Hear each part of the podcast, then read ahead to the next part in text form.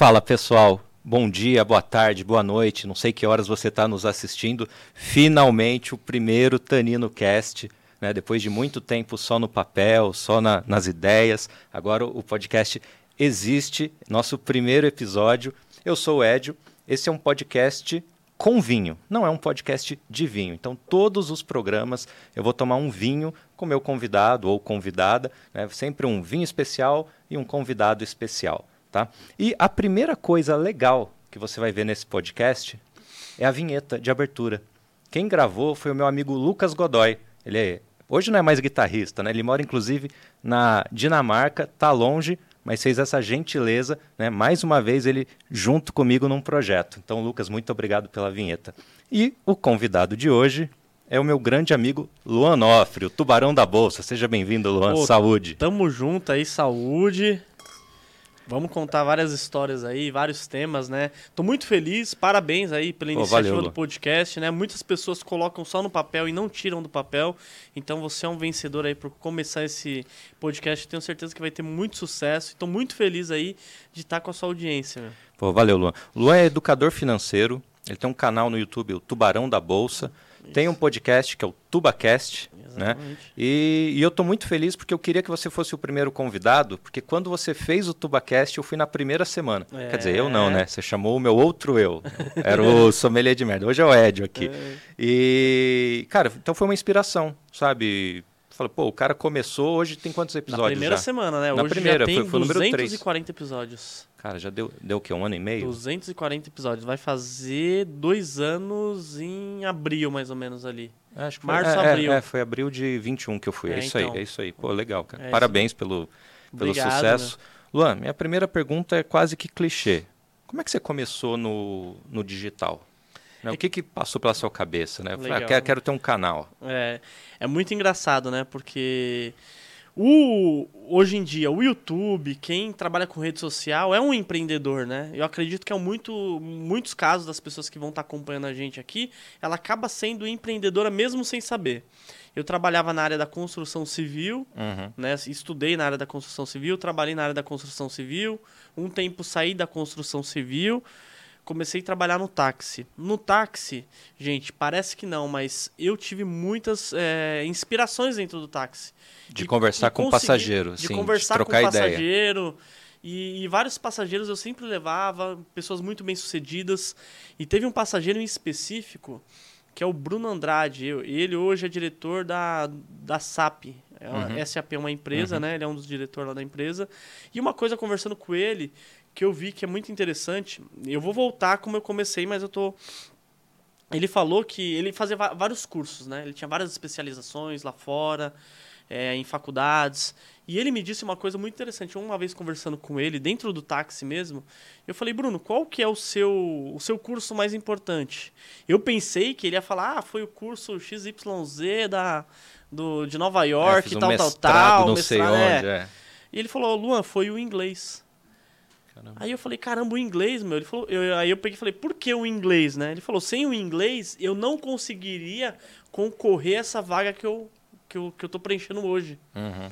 Então, ou seja, naquele momento ele me passou uma coisa que o Brasil ele é muito escasso de pessoas que falam inglês, né? E naquele momento veio um estalo que tipo assim, meu, se eu continuar no táxi, eu não sou escasso. Se eu, eu tenho que ir para alguma área que eu consiga ser raro, né? Uhum. Ter uma escassez e tal, não necessariamente que precisa do inglês. Aí foi que isso daí ficou na minha cabeça. E, um te e, e, e, depois de um tempo, eu comecei a carregar alguns passageiros, né? E, e vários passageiros também da área de investimentos. E um cara lá falou: Meu, é ganho real, é IPCA. E não sei que. E aquilo lá ficou na minha cabeça, né? Ganho real, IPCA. Você investe, você está ganhando a realidade. Né? E eu não entendendo nada. Depois de um tempo, eu comecei a estudar bastante sobre investimentos. Acabou caindo, assim. E eu sempre falava com pessoas próximas a mim. Falava: Ó, oh, você investe por que você não investe na bolsa de valores? E a maioria das pessoas falava assim, Alan, para, meu. Antigamente não era tão difundido como hoje, né? Não, bolsa de valores é só para quem tem dinheiro. O que, que te fez dar o start de investir na bolsa? Porque depois eu até te conto a minha ah, história do legal. como que eu comecei, mas você estava lá, construção civil, táxi, cara, bolsa de valores parece um negócio super distante, né? Parece Coisa de distante. bilionário com cartola, né? Exatamente. É isso daí mesmo, né? E a partir do momento que você começa a estudar, você abre conta numa corretora, você manda dinheiro através do YouTube. Uhum. Muitos vídeos, eu fiz vários cursos, mas muitos vídeos que eu aprendi foi no YouTube. Primo Rico, Natália Arcuri também, Uhum. é, outros, né, maiores aí que começaram lá, quando tudo era mato. E foi o start inicial pra mim. E eu comecei a falar com várias pessoas ali, e a maioria das pessoas não sabia. Fala, não, não é brincadeira. Eu falei, meu, o que você tá. É Havaianas que você tá usando? E eu falei, é. Sabia que é mais fácil você ser dono da Havaianas, ser um pequeno dono da Havaianas, do que comprar um, um chinelo? Aí a pessoa, você tá de brincadeira. Eu falei, quanto que é essa Havaianas aí? Ah, 40 reais. Uma ação da Alpargatas, na época, eu acho que era. Não dava nem 20 reais. É, é. E a pessoa, não, sério mesmo e tal. Ah, mas como faz? Tem taxa? E a pessoa com várias é, objeções, né? E eu quebrando as objeções. Aí eu falei, ah, tá bom, eu vou montar um Instagram. Montei o Instagram, comecei a fazer posts simples ali. Mas você já investia. Já investia, já começava Então, a investir. você já, começou já primeiro- começava perdendo dinheiro na bolsa. Você você começou sentindo as dores e aí Sim. falou, bom, agora eu sinto a necessidade de falar com mais Com pessoas, É, né? tipo assim, ó, eu Exatamente. não, eu não sabia muito, mas o que eu sei eu vou demonstrar para outras pessoas, vou ajudar. E praticamente foi assim, né? E daí, nesse momento, eu já tinha voltado para minha área da construção civil. Já estava ganhando ali um, um salário X na época. Na época eu acho que era 6, 7 mil reais que eu ganhava. E eu investia também em tudo. E, nesse momento, é, o, o que acabou acontecendo? E o Instagram começou a crescer bastante. Antigamente era mais fácil crescer Instagram, hoje está mais difícil, né? Uhum. E o Instagram começou a crescer bastante. E eu comecei a fazer algumas publicidades para algumas corretoras. Ah, que legal. Olha que legal. Você já conversava com Porque esse eu já público. conversava com esse público e tal. Em um determinado momento, eu, eu fiz uma publicidade, eu já falei isso daí em outro podcast, mas em um final de semana, eu fiz coisa assim, tipo de 8, 10 mil reais. E, pô, eu ganhava Porque era uma publi seis. é, relacionado Era uma com publi relacionada a você... os Pa- indicados, pagamento, era Tá. assim, faz de conta. Eu te dava um link, você abria a conta, você ganhava Isso, 100 isso. reais e eu ganhava 100 reais, exemplo. né? Caramba. Tipo, era muito bom para as duas pessoas. Sim, sim. Porque quem tá começando, a, a pessoa já começar com 100 reais já é muito bom. Então você abria a conta, a empresa te depositava 100 reais, você comprava lá, é, investia através da empresa. E muitas pessoas não acham assim, ah, mas por que a empresa vai dar 10 reais? Existe uma coisa chamada, né, só para explicar para a galera que tá acompanhando a gente, custo de aquisição de cliente. Uhum. Então cada empresa lá tem, tem o, seu, o seu preço que ela pode gastar por aquisição de cliente. Então, ou seja, essa empresa aí gastava 200 reais para abrir uma conta. E, o, e não todo mundo, mas muitos deles ia, ia retribuir esse valor aí para a empresa, né? Ao longo do tempo, né? Então, muitas vezes as pessoas acham, ah, fala, não, é pirâmide. Não, não é. É uma Não, coisa tá que as, que as empresas cliente, é. exato. E a empresa da CVM também, eu não sei se eu posso falar corretora, mas acho não, eu não acho muito legal falar qual corretora que é. Aqui tranquilo, Aí- mas aí para você para você poder fechar com Ah, outras depois, é, enfim, exatamente. tranquilo. Mas aí o, que- aí o que acontece? Aí eu olhei aquilo e eu falei, meu, compensa, compensa eu ir, eu, eu, eu dar um pulo na. dar um. dar um tempo maior pra mim, pra, pra internet. Porque eu comecei no Instagram e isso daí eu já tinha começado o YouTube, mas meu YouTube era. Era pouquíssimas pessoas Uhum. que eu tinha no YouTube. Uhum. E através desse vídeo aí, eu vi que o pessoal, que eu mandava o pessoal pro YouTube e tal, e comecei a crescer o canal, mas o canal foi do zero praticamente. Aí eu pensei, eu falei, opa, dá pra viver desse negócio, né? Pô, se eu ganhava 6, eu fiz 8, 10 mil, eu não eu não lembro na época, mas foi tipo uma coisa que foi quase duas vezes o salário. Uhum. Em três dias de trabalho, se eu me dedicar 100%, quanto eu ganho, né? E foi que tudo deu certo, porque a empresa praticamente. Quem trabalha na construção civil sabe como é. Você tem uma obra de seis meses, um ano, você tá legal. Acabou essa obra aí, se eles não tiverem onde te realocar, você vai ter que sair da empresa, porque a empresa não tem como manter um funcionário se não tem obras, né? Uhum. Aí eu acabei saindo da empresa. E para construção civil foi um período muito difícil. Se pegar Foi aqui os- os, horrível. últimos dois, três anos, né? não Horrível. tem ninguém tranquilo nesse momento. Horrível, né? não. É, a área da construção civil, eu até falo pro pessoal que eu não gosto de investir na área da construção civil. Porque é muito cíclica. Uhum. Uma hora tá bombando, uma hora você tem que acabar as obras em um mês e outra hora você tem que mandar um monte de gente embora, dívida trabalhista. Então, é um, é um setor muito complicado, né? E é um setor que para a pessoa manter a empresa é complicado, porque eu sei, eu sentava com os gerentes ali, eu Uhum. conversava com o meu chefe, com outras pessoas ali. E eu via que eles têm um. Eles tinham que ter uma, uma ordem certinha, senão a empresa leva prejuízo, né? Qualquer, qualquer jeito, a, a, qualquer errinho a empresa leva prejuízo. Aí você foi fazendo gradativo. É.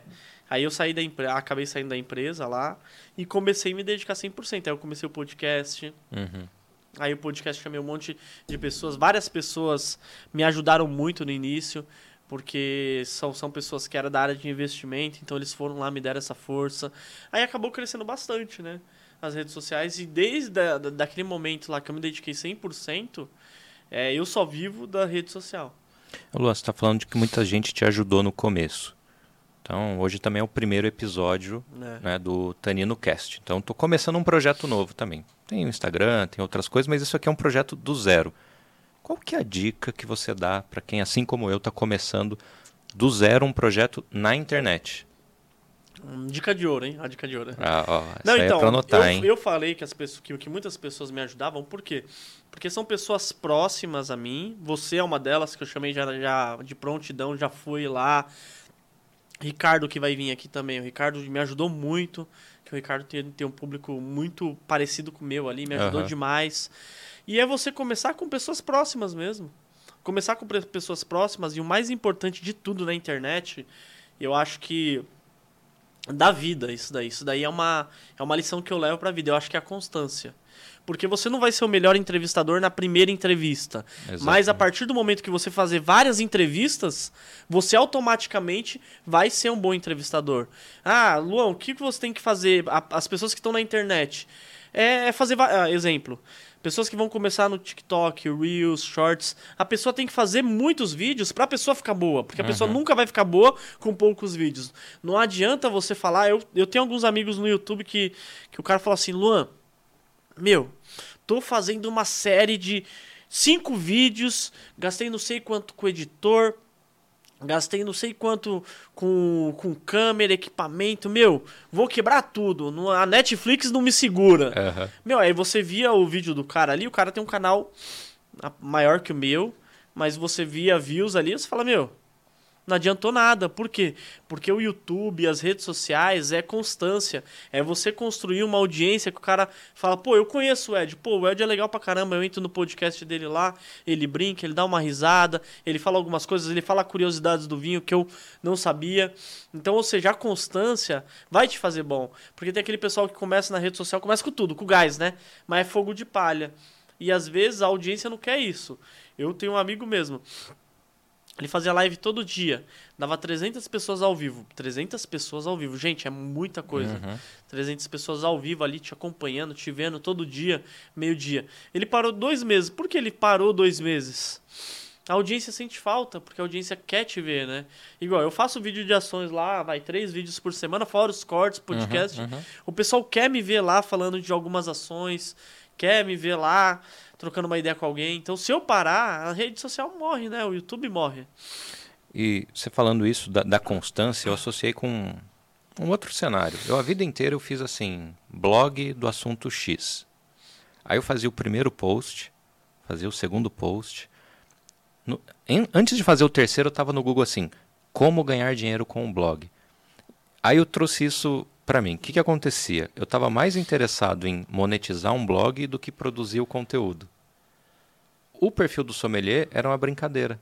É. Então eu produzia conteúdo, não estava nem aí para ganhar dinheiro, né? E aí, óbvio, aí ele, esse deu certo e, e, e, começou a monetizar de, de algumas formas, trouxe muito retorno para o trabalho. Então eu acho que você focar no projeto, na entrega, no seu não, conteúdo, é mais importante. O dinheiro vai aparecer, né? E aí até uma pergunta que eu te faço, né? Quais as formas de monetizar um, de renda, um, um, podcast, um, um, canal do YouTube, né? Porque as pessoas acham que é só do AdSense, é. com anúncio. Não, mas tem uma gama de, né? Tem n formas de ganhar dinheiro na internet, né? Tem várias formas de ganhar dinheiro, né? E muitas vezes acaba passando despercebido, né? Eu vou te dar um exemplo. É, uma das formas é o AdSense, que é o que é as views, né? Uhum. As views que você produzir no YouTube. Se você tiver depois de mil inscritos e quatro mil horas, você passa a ser elegível, né? Ser a... habilitado a ser parceiro do YouTube e o YouTube paga em dólar, gente. Então é uhum. é bom. Então, ou seja, se você receber mil dólares, dá cinco mil reais, seis mil é, reais. No, no, atual cenário, qualquer fonte de renda em dólar, dólar é, é, fundamental. É fundamental. Então, muitos meses meu, do praticamente a minha fonte de renda maior foi o, foi o YouTube. Olha que legal, não necessariamente parcerias, não necessariamente é, links de afiliado, né? Mas eu vou, eu vou dar um exemplo. Você pode também, igual você tem o seu podcast aqui, você pode ali, ó, tem até ali, anuncia aqui. Então dá para você ser um, ser um anunciante. Pô, tem uma marca de vinho que o cara fala, meu, o Ed manja é especialista em vinho, vai trazer várias pessoas que também manjam. É um brand muito grande para minha marca. A pessoa quer você no. quer estar tá com a marca dele aqui, quer ser parceiro, né? Então, essa daí é uma das maneiras no podcast. No. Também no, no YouTube, uma das maneiras de você monetizar bastante é você pegar um produto do seu nicho, da sua área, que você acredita também. Nunca você pode fazer indicação de um produto que você não acredita, porque você pode matar a sua audiência, porque a audiência percebe. Ou também você pode acabar lesionando. Eu vou dar um exemplo. Me ofereceram 5 mil reais, 5 mil dólares, para eu fazer um vídeo, fazer dois vídeos sobre. Não era apostas esportivas, era Ike Option, alguma coisa assim, uhum. Ike Option tipo parecido. 5 mil dólares. Eu poderia fazer dois vídeos, jogar no meio dos meus, que eu faço um monte de vídeo, mas eu sei que eu ia estar tá lesionando meu, a minha audiência. E minha audiência não é idiota, minha audiência é esperta. Ela sabe que eu ia estar tá fazendo. O... Era até um assunto para frente, mas nem vamos perder é. o, o, gancho. Eu estava assistindo hoje, acho que o seu vídeo mais visto é do Gêmeos Investing, contando, do, do, contando do robozinho. Do robozinho da Blaze. Que os caras testaram tudo e falou, beleza, de 200 você ganha 170, mas as 30 vezes que, que você, você perde, perde, é para você tomar o prejuízo e perder tudo. Exatamente, esse daí então, um dos vídeos. O cara dá um, um gostinho da vitória, né? O a usuário casa... tá achando que tá ganhando dinheiro e aí vem a, a porrada, né? A casa sempre vai ganhar, né? Principalmente nessa, né, nessas é cassino, né? A gente pode se dizer cassino. Tá muito difundido por vários hoje youtubers, né? Mas aquilo dali o youtuber ganha dinheiro, a casa de aposta ganha dinheiro, e o cara que acompanha ele, o otário, o otário tá perdendo dinheiro. Porque ele começa ganhando. Alguém tem coloca. que bancar o youtuber Exatamente. E, a, e a casa, né? E é, e é coisas milionárias, gente. É, imagina, quanto que o Neymar não cobra para fazer um post associado com a Blaze? Milhões. Milhões, milhões mesmo, porque o Neymar tem milhões de seguidores, milhões de alcance, né?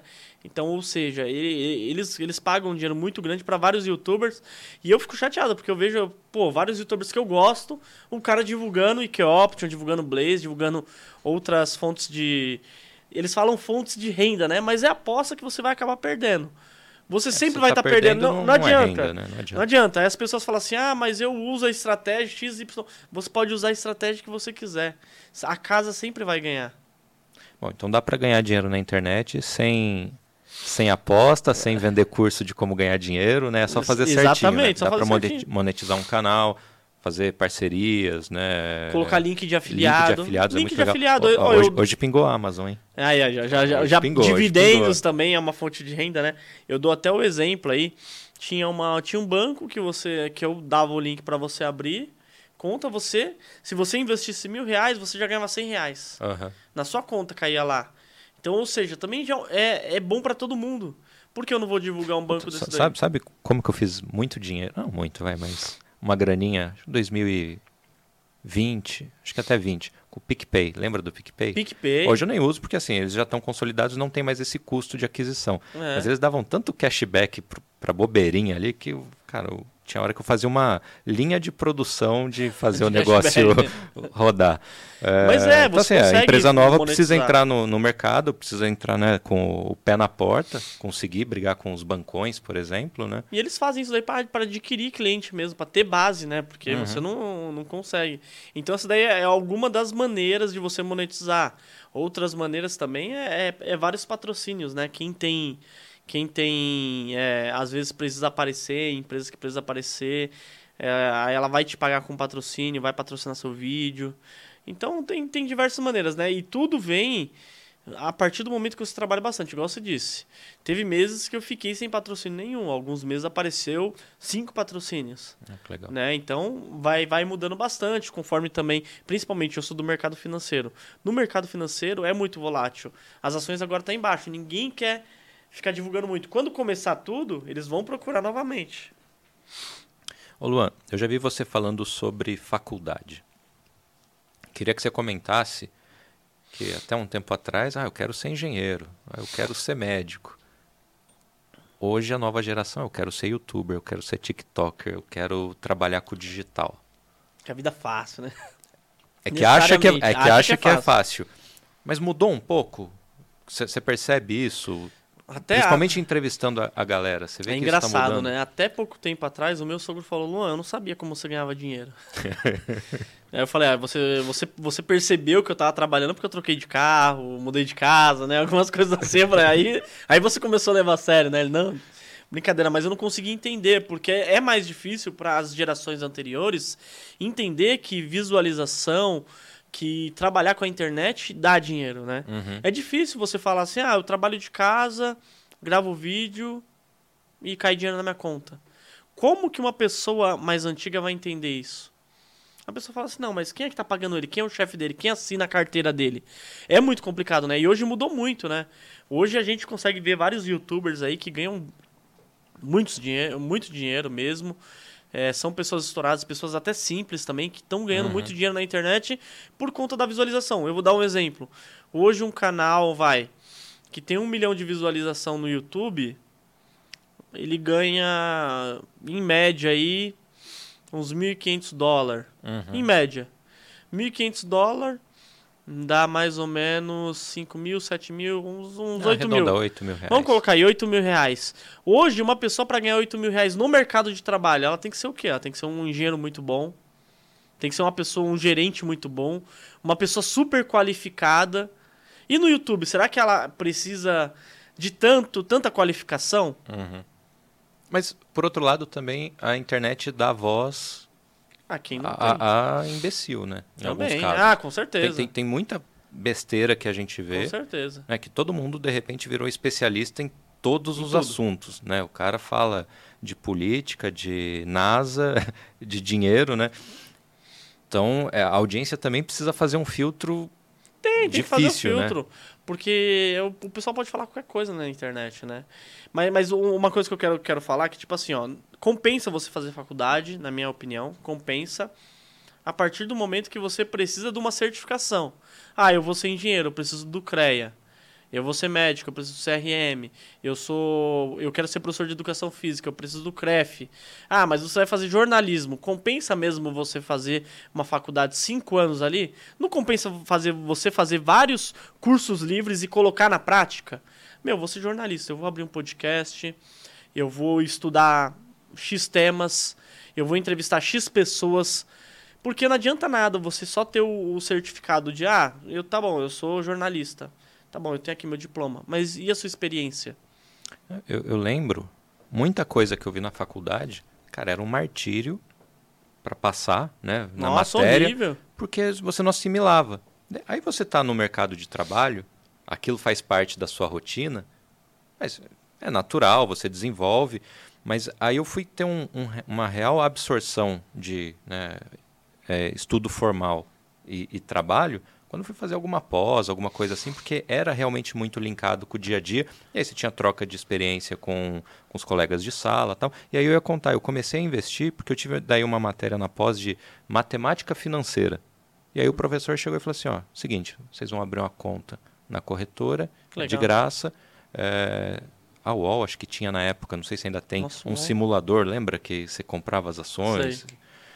E todo dia vocês vão fazer uma operação e justificar o porquê. Cara, ele foi criando o hábito, sabe, de...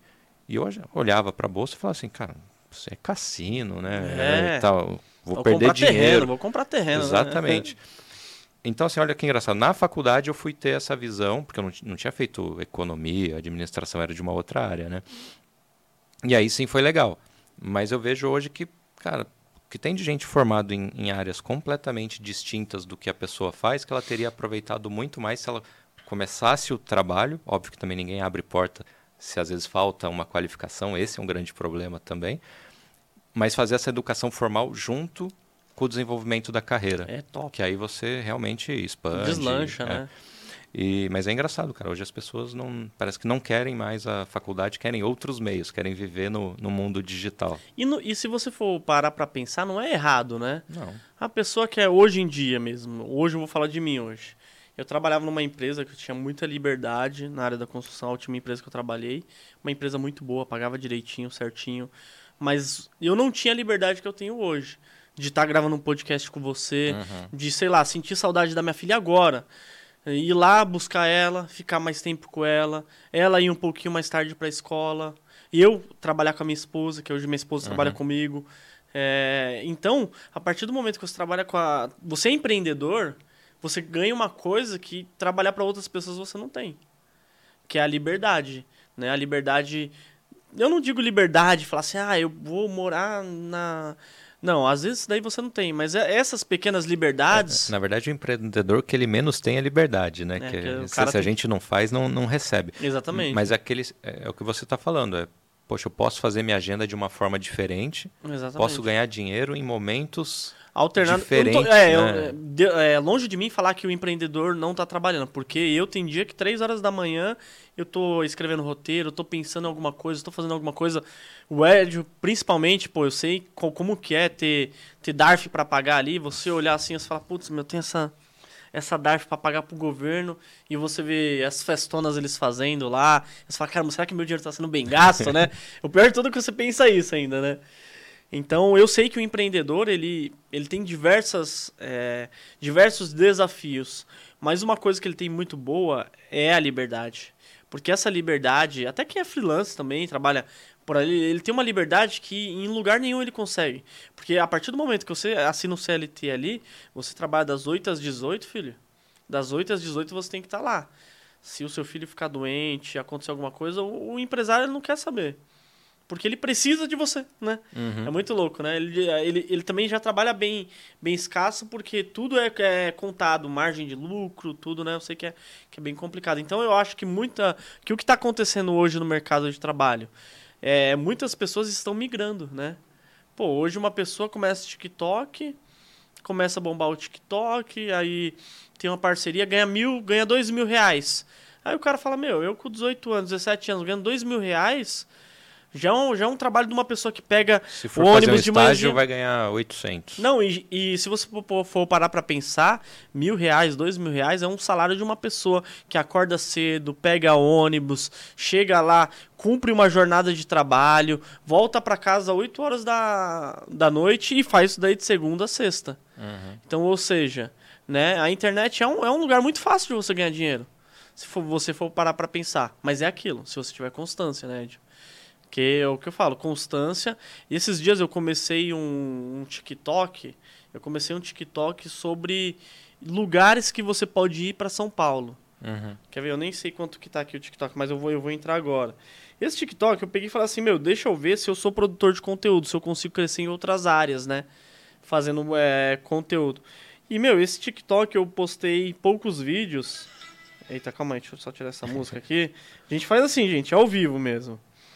Ó, eu postei alguns vídeos, se vocês quiserem ver aí, chama Garimpo SP. Garimpo SP, arroba Garimpo SP no TikTok. Boa, eu, eu postei alguns vídeos. Eu postei alguns vídeos lá. Se você for ver, tem. Tem acho 15 vídeos. E tem 36 mil seguidores. Caramba. O TikTok cresce rápido. O TikTok né? cresce muito rápido. Então, se você fizer coisas que agregam a vida das outras pessoas, igual eu coloquei aqui, um restaurante que eu fui uma vez no restaurante, na Marginal. O restaurante é muito barato, meu. Eu achei o restaurante. O restaurante era 30 reais. Caraca. Você come à vontade, tem um monte de coisa. Eu postei esse restaurante, deu 2,5 milhões.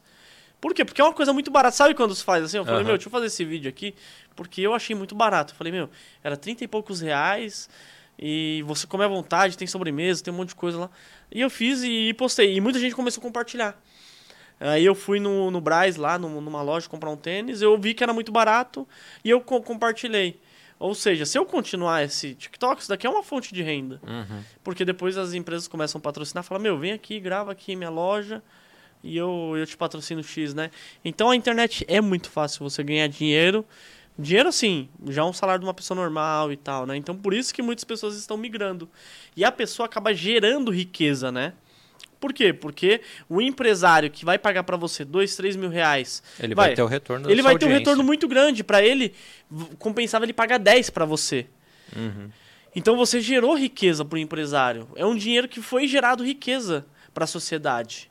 Né? E muitas vezes as pessoas não falam sobre isso. É, é um dinheiro que ele ia gastar com anúncio em rádio, alguma mídia tradicional, a mídia mais antiga, mas hoje ele consegue colocar num influencer que conversa com o público dele. Exatamente, igual você vê.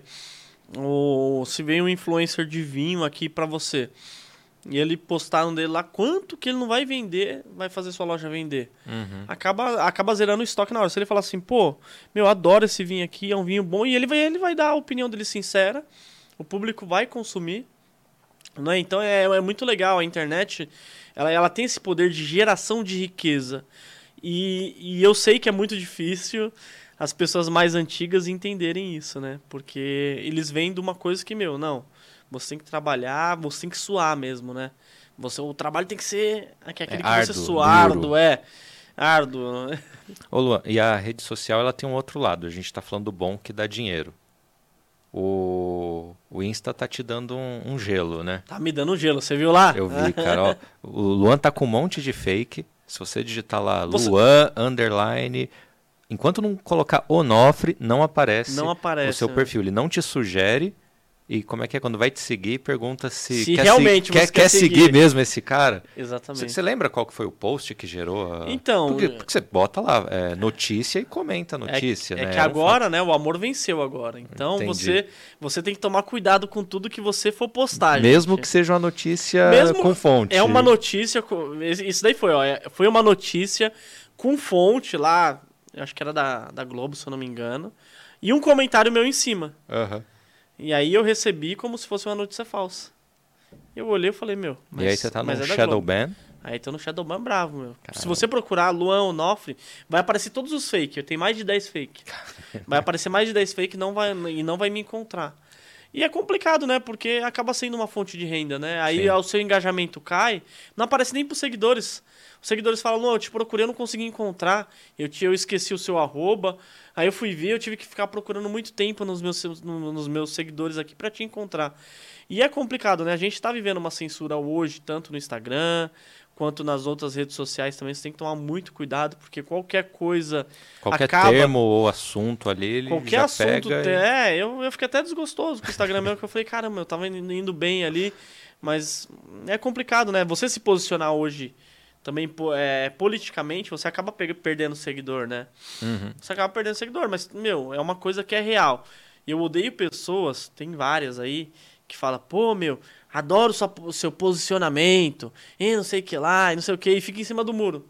Pô, se você fica em cima do muro, não fica comentando que você que você gosta. Eu gosto de pessoas que, tipo, têm a, a opinião firme mesmo. Dou exemplo aqui. O Ricardo mesmo tem uma opinião forte. O Charles tem uma o opinião Charles forte. Também. Renata Barreto tem uma opinião forte. Ela é aquilo e já era. Não fique em cima do muro. Mas se você quiser ficar em cima do muro e também não falar, não fala nada, meu. Se você está em cima do muro, não fala nada. Mas não fica fingindo que você é uma coisa que você não é. Né? E, e quem se posiciona hoje leva a paulada, né? Principalmente para um lado. Pro outro lado, você pode Pro outro lado é, é a Anitta no beco, é, é, é tudo é lindo, né? Aí pode. Ah, tá a Anitta tá no beco lá com o cara, ai que legal, o amor venceu, mulher empoderada. Mas se você tá do, do outro lado, você é um, é um canalha, você é contra a ciência, você é contra tudo, né?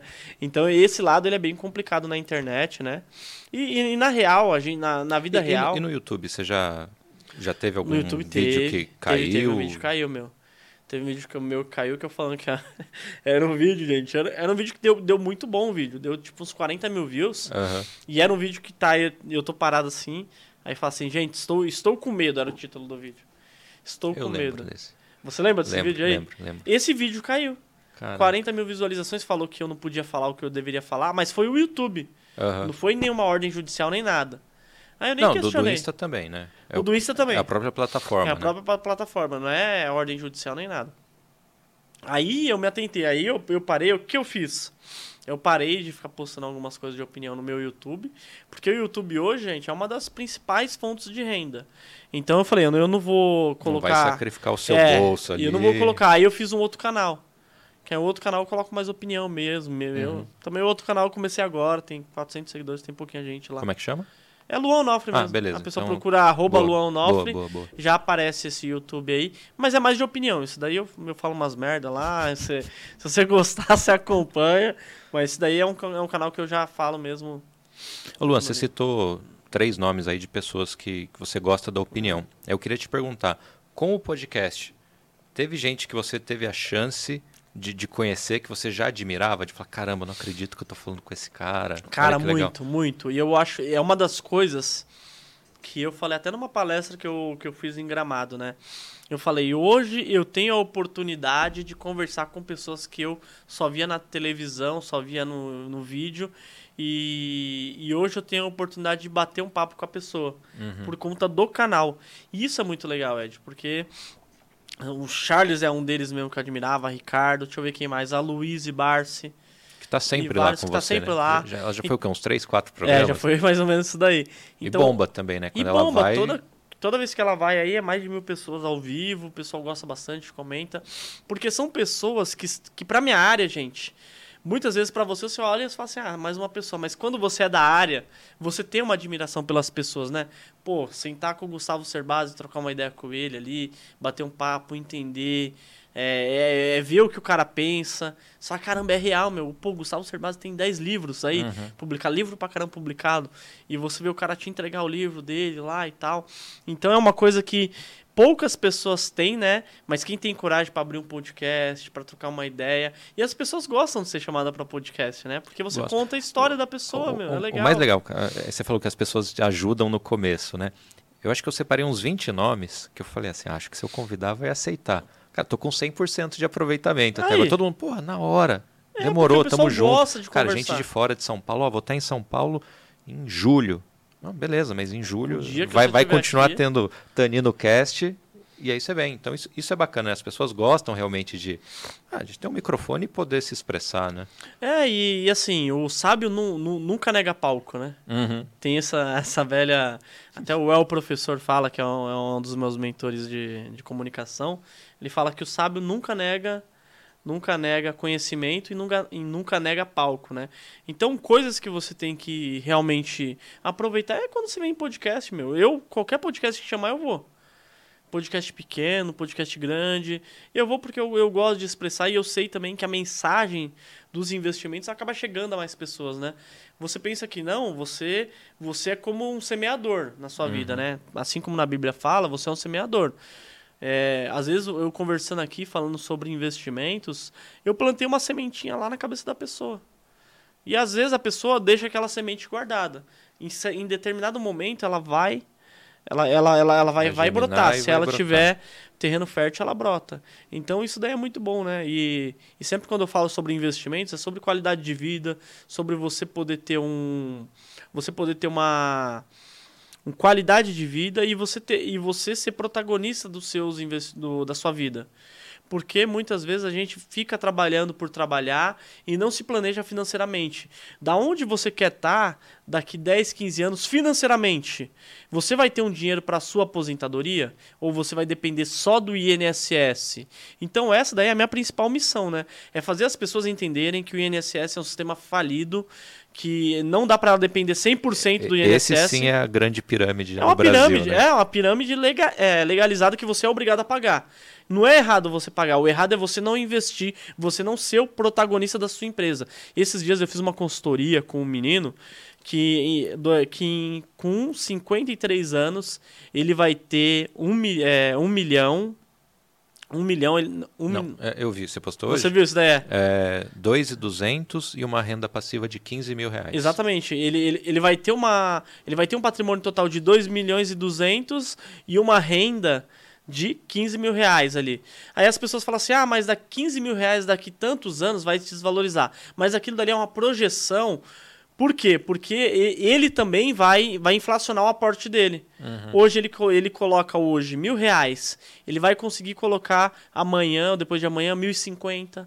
1.030, 1.040. Então ele vai acompanhando ali. Então ele, ele não vai ter 15 mil reais, ele vai ter bem mais. Mas o poder de compra é de 15 mil reais. E toda vez que eu faço uma consultoria com alguém, Ed, eu sempre falo para a pessoa: falo, ó, o seu alvo é os 2 milhões e 200 a longo prazo, mas o primeiro alvo é aqui, ó, final de 2013, você ter esses 13 mil reais. Você vai conseguir? Se você conseguir esses 13 mil reais, a probabilidade de você conseguir no longo prazo é muito grande. Vira hábito, né? Vira hábito. E outra, as taxas que eu, eu, eu trabalho com o pessoal é, são taxas plausíveis. Provavelmente, no longo prazo, ele vai ter uma taxa muito superior àquilo. Mas a pessoa tem que ter o hábito, né? Tem que ter um hábito. Assim como todo empreendedor, ele tem um hábito de pagar a DARF, de fazer o, o caixa, de segurar ali, de ser mais conservador, o cara tem que fazer isso daí com os investimentos dele. A maioria das pessoas não sabe quanto gasta, Ed. Uhum. A pessoa ganha 5 mil reais, os 5 mil reais some e ele não tem uma planilha que é para ele controlar os gastos. Alô, se é muito chato, eu vou comprar uma bala no farol, vou, vou, vou controlar o gasto? Não. Mas o gasto grande você vai controlar. Ah, quanto que deu o mercado? 550. Ah, quanto que é o aluguel? Tanto. Ah, quanto que é, eu gastei para sair? Que você vai saber onde você está errando. E uma dica que todo mundo dá é de você receber o dinheiro e tirar primeiro a parte do investimento. Se pagar. Depois se pagar. as despesas. Se pagar né? primeiro. Então, primeiro é a, o eu do futuro. É o eu do futuro. Exatamente. Muitas pessoas não fazem, Ed. As pessoas, elas pegam o salário dela, elas gastam até um pouquinho acima do salário, né? E isso é um erro, né? Porque a, a maioria das pessoas não tem educação financeira. Educação financeira é o quê?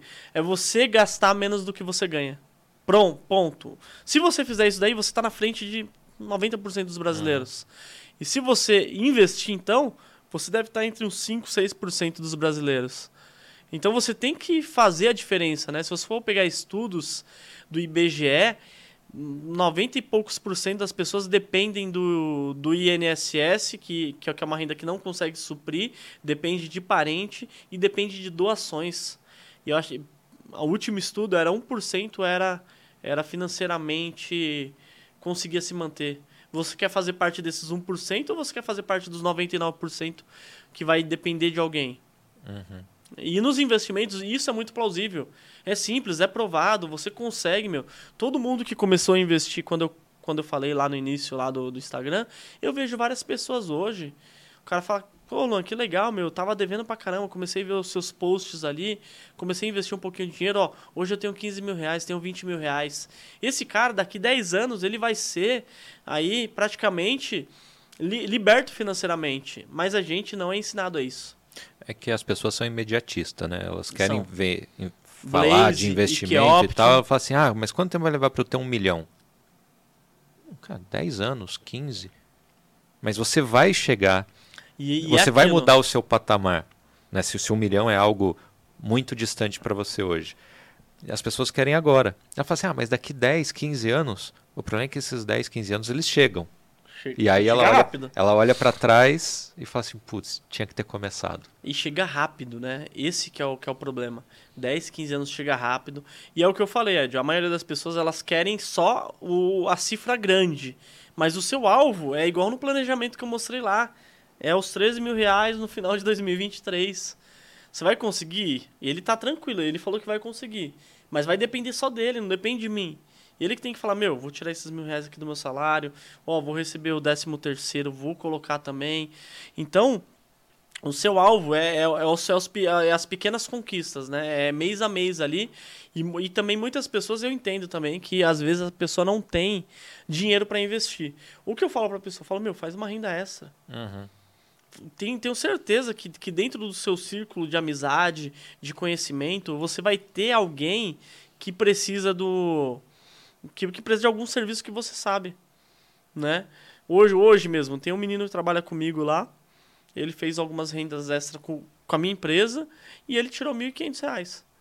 Aí você fala, meu, R$ 1.500? Ele falou, ele falou, eu jogo tudo para investimento. Uhum. Porque eu já, paguei o IPVA do meu carro, agora eu vou colocar tudo em investimento. Isso daí é uma renda extra que ele está fazendo. Ou seja, geralmente é, é, além do trabalho. Mas você quer fazer, você quer trabalhar das 8 às 18 e ainda trabalhar até 10 horas? Muitas pessoas às vezes não quer fazer isso, né? E tem pessoas que são boas de dar desculpa e outras que são boas de, de ter o resultado. É verdade, é isso aí. Luan, primeiro episódio eu preciso explicar para os milhares de espectadores neste é momento. É, A gente sempre vai tomar um vinho aqui no programa, tá? Então hoje, não sei se a câmera está pegando direitinho aqui, a gente está tomando o Vinhalba, um vinho feito com a uva Malbec e Cabernet Sauvignon. Ele é 70% Malbec, 30% Cabernet Sauvignon. Ele é produzido na Argentina, mas na Patagônia, não em Mendoza, como a maioria dos brasileiros conhecem os vinhos é. argentinos, viaja muito para Mendoza. Esse é um vinho da Patagônia. É importação exclusiva da Vinho Ponto. Então, vou de deixar um link na descrição. Quem quiser comprar o, o, o vinho, pode clicar no link. Consigo vender para você tranquilo. Hoje, é, a gente está em janeiro de 2023, fevereiro de 2023. É, ele custa 190 reais. Tá? Então, não, se subir o preço daqui dois anos, não vem me cobrar, não. Estou falando a tabela de hoje. Hoje. Hoje. Né? E esse vinho tem uma história. Né? Conta aí pra, história, pra trazer. Legal. Quando eu fui no TubaCast, eu levei esse mesmo vinho, esse mesmo produtor, era o Vinhalba Malbec, 100% Malbec. Aí já que você vinha, eu falei, pô, e ó que legal, eu, eu, to, eu, eu, eu tomei ele já, já já percebi que era o mesmo. Já, já lembrou, né? E esse é um Malbec com Cabernet, então uma outra linha, um corte diferente, mas é do mesmo produtor, tá? Então esse vinho já tem uma historinha. Eu gosto de trazer historinhas. Para cada convidado eu vou olhar para a cara do convidado e falar assim, pô, acho que tá o vinho. Mas as histórias que são legais, né? As histórias que vendem, né? As é, histórias não, que o, fazem. O vinho o... é contar uma história. É contar uma história. Óbvio, o, o líquido é bom, é, tem vinho ruim, tem vinho bom, tem, tem de tudo. Mas os ultra premium. É história. É uma grande história por trás. Né? Isso aí não, não, não tenha dúvida. Né? Então a, a, gente tem uma história com esse vinho aí, foi do TubaCast, agora é o vinho do Tanino Cast também. beleza? É, já que a gente está falando de vinho, eu abri uma caixinha de, de, de perguntas para a galera mandar hum. pergunta para você. E aí o Guilherme Carvalho perguntou assim: é, qual que é o melhor vinho para tomar operando na bolsa? Operando na bolsa é, tem que ser um vinho forte, né? É, aí, aí depende, né? é. Tem, tem duas. É, tem aquela história, né? Café quando você precisa. É, é. vinho para ser criativo e café para tomar decisões. Operar na seria... bolsa, você está tomando decisão, né? Operar com vinho na cabeça. Um... Tem que ser um vinho do Porto, já que é o mais forte? É, tem, tem os vinhos fortificados, um, um vinho do Porto, por exemplo, tem 19, 20% de álcool. Então, eu acho que é um vinho do então, Porto só para dar é, um no, golinho no rapidinho. cenário, você manda um para dentro. e aí né? faz a operação. Mas o, a, a, galera às vezes acha que realmente é cassino, né? Ah, fortes emoções. É, e não é para é. ser assim um sabe, investimento. Sabe por né? que não é um investimento, né? O que muitas pessoas falam assim, ah, Lambo, como, como você investe, você tem tempo. Você não precisa ter tempo para investir. Para investir, sinceramente, Sim, é bom você assinar uma casa de análise de ações para você ter ali as ações que eles já fizeram um trabalho porque você não precisa fazer. Tem várias casas muito baratas que você pode, pode assinar e é bem tranquilo.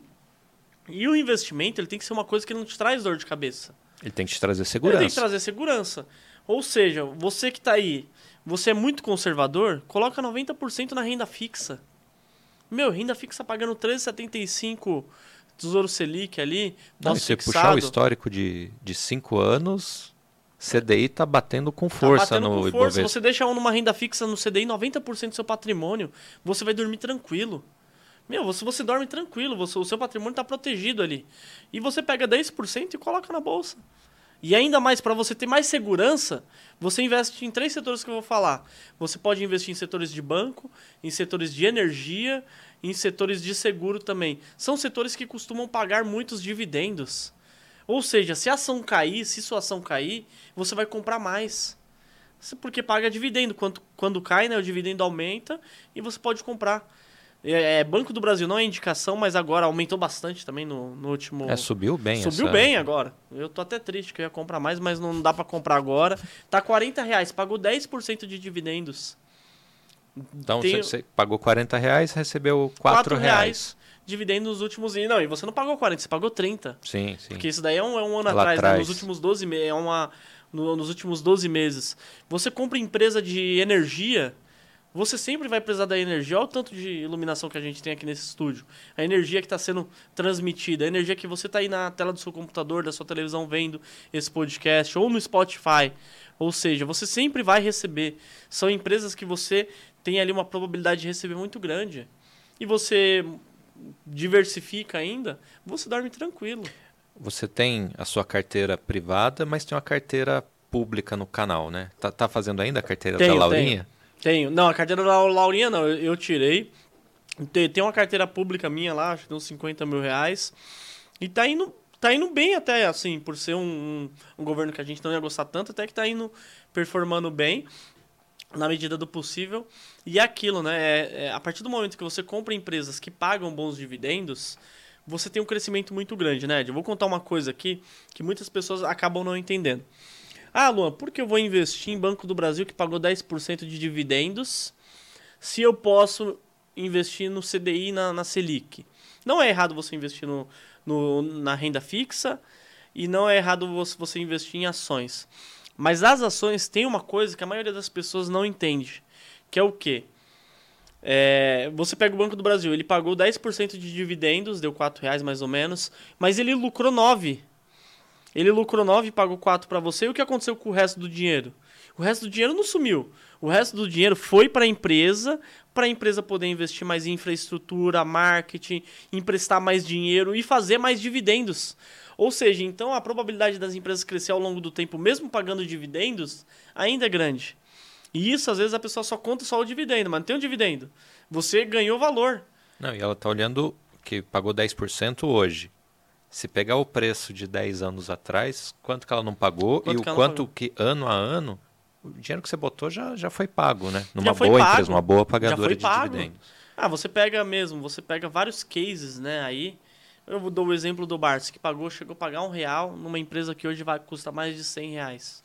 Quanto que ele não ganhou de dividendos e é, No e, primeiro e dividendo pago, ele ganhou 3, 4 do valor aportado. É, é, muita coisa, meu. É muita coisa. Então, um investidor de longo prazo, ele não está só comprando um código na bolsa.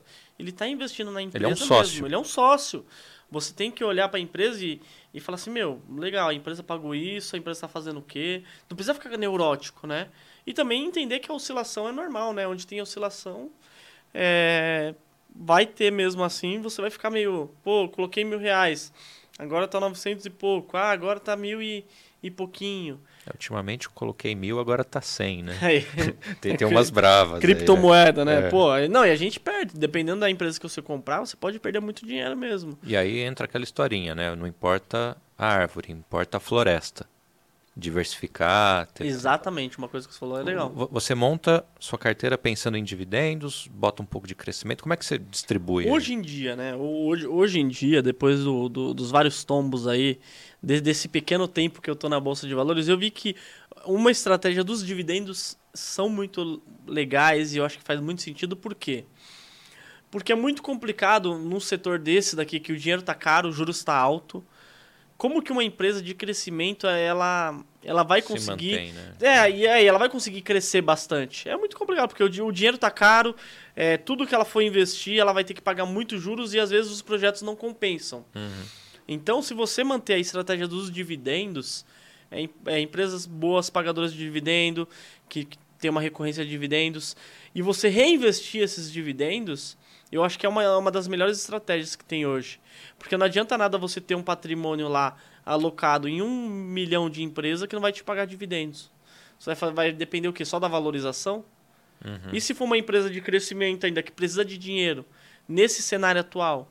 A empresa não vai andar, as ações não vão andar. E você vai se frustrar no longo, ao longo do tempo. E se você tiver alguma parte ali que paga bons dividendos, você vai ficar tranquilo. Porque tá mais barato, eu vou comprar mais. A empresa remunera o acionista, né? Uhum. Então eu acho que a estratégia dos dividendos hoje é uma das melhores estratégias. E tem empresas de crescimento que pagam dividendos. Eu vou dar o exemplo da Taurus. Às vezes você é muito ESG aí que tá aí do outro lado, ah, não gosto de armas, tudo bem, não investe nessa empresa, tem outra também. Mas é uma empresa que ela paga dividendos e, tá, e vai crescer muito ainda. Não, e cresceu. Cresceu e vai crescer muito. Ela eu já te falei, minha maior posição da carteira, de novo, não é, é. recomendação de investimento.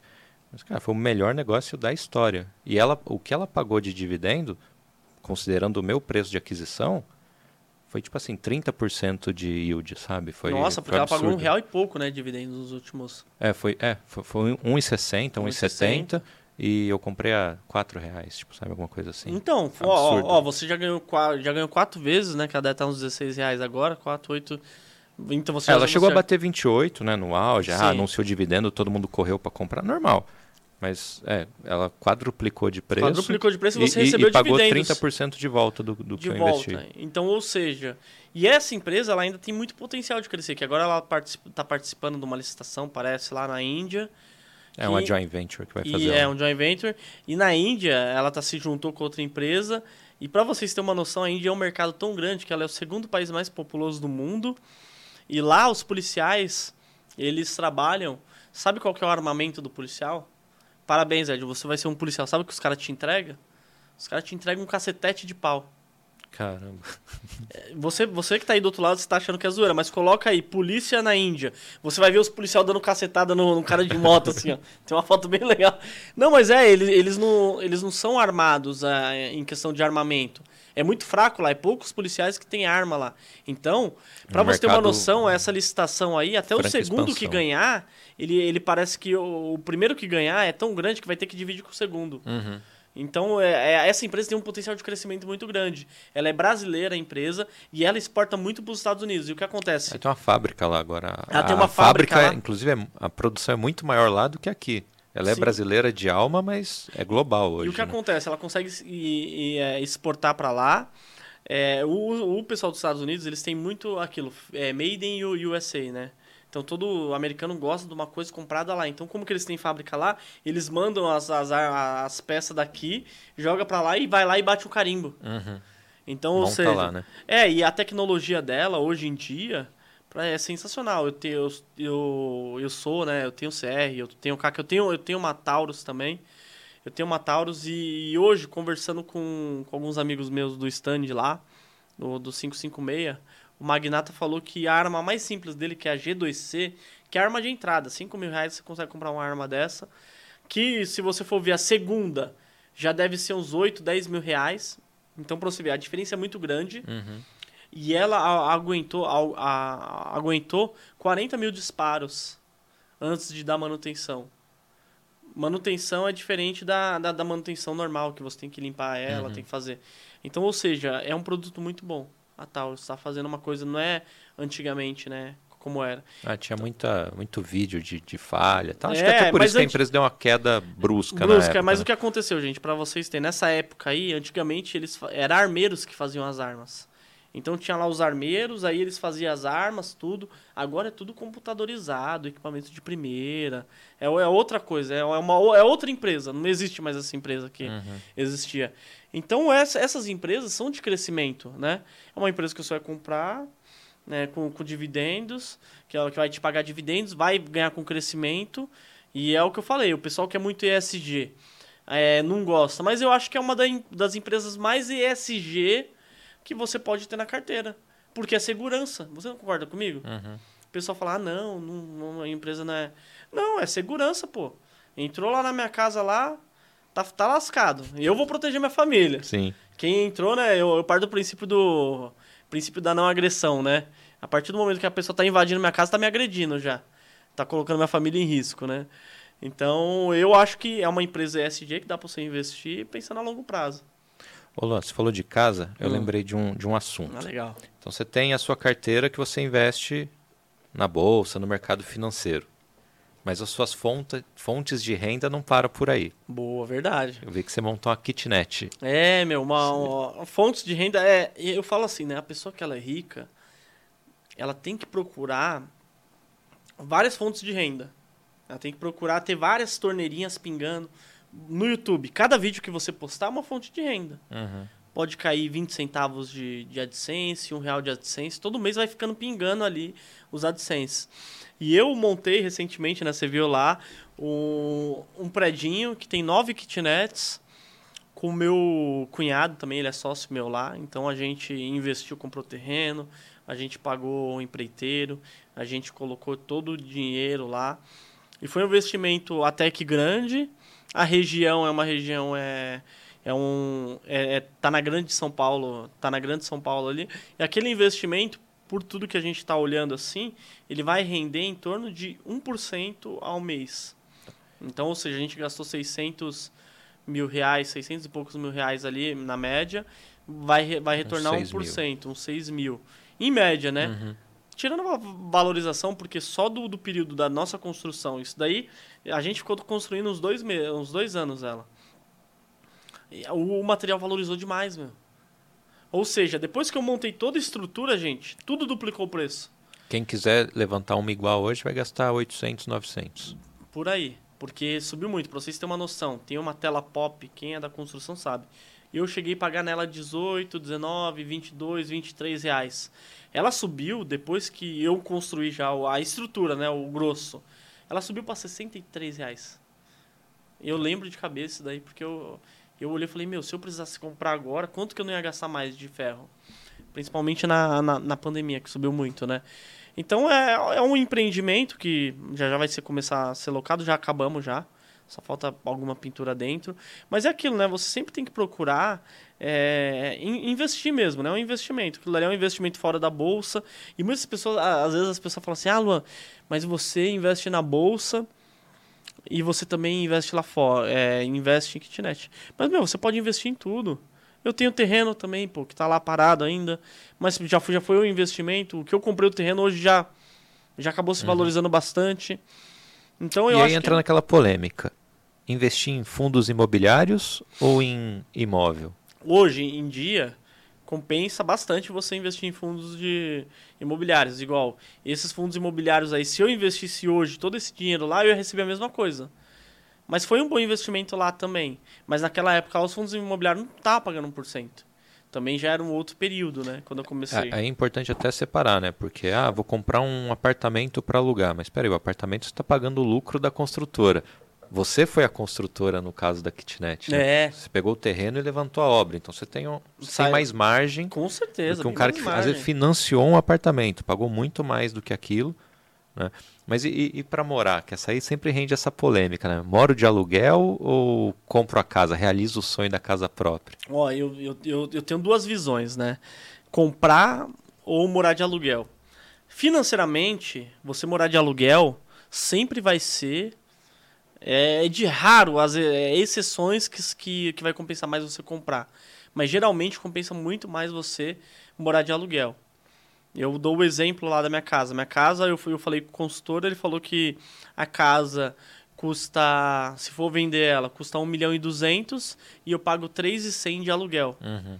Então, se você colocar esses 1 milhão e 200 para render, vai te render... Se fosse na, na mesmo, no mesmo por cento, 12 mil. 12 mil reais. E eu pago 3.100, 3.100, 3 mil e pouquinho de aluguel. Então, compensa muito mais iam morar de aluguel ali naquele momento. Uhum. Não estou falando que não vai se valorizar ao longo do tempo a casa também, que o aluguel vai ser reajustado, mas naquele momento, financeiramente, compensa mais eu morar de aluguel. Mas eu entendo as pessoas que querem ter uma casa, porque às vezes você vai investir na casa e fala, pô, não quero investir tanto porque eu moro de aluguel aí a sua esposa já vai brigar com você, você já vai querer ela, ah, eu queria um gabinete aqui, eu queria alguma coisa ali, né? Então é complicado você investir também na casa das pessoas. Então compensa você comprar uma casa, mas tem que ser um local que você vai, vai morar por bastante tempo que você não vai se arrepender e que seja também, né, uma um local que você consiga vender fácil também.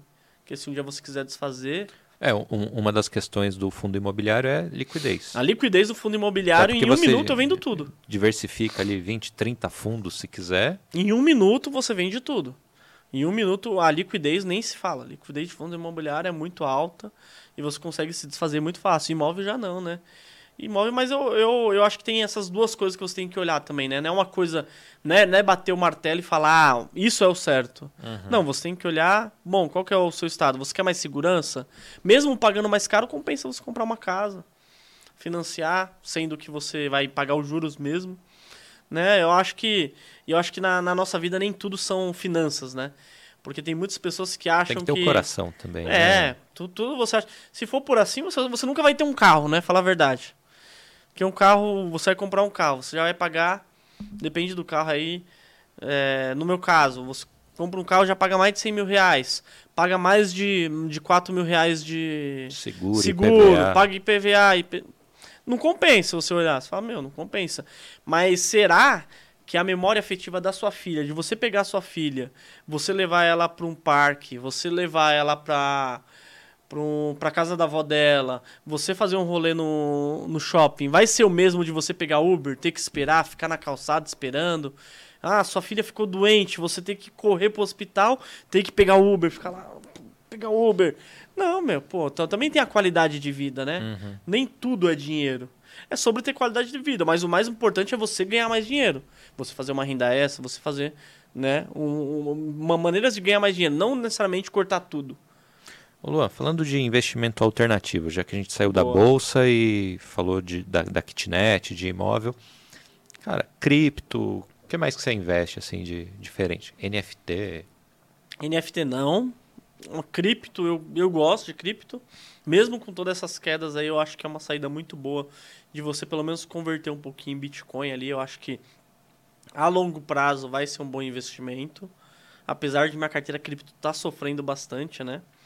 Mas criptomoeda, principalmente o Bitcoin, em segundo É porque Ethereum, hoje tem um milhão de criptos, Um trilhão né? de criptomoeda. Eu, eu, gente, eu já perdi e já ganhei muito dinheiro.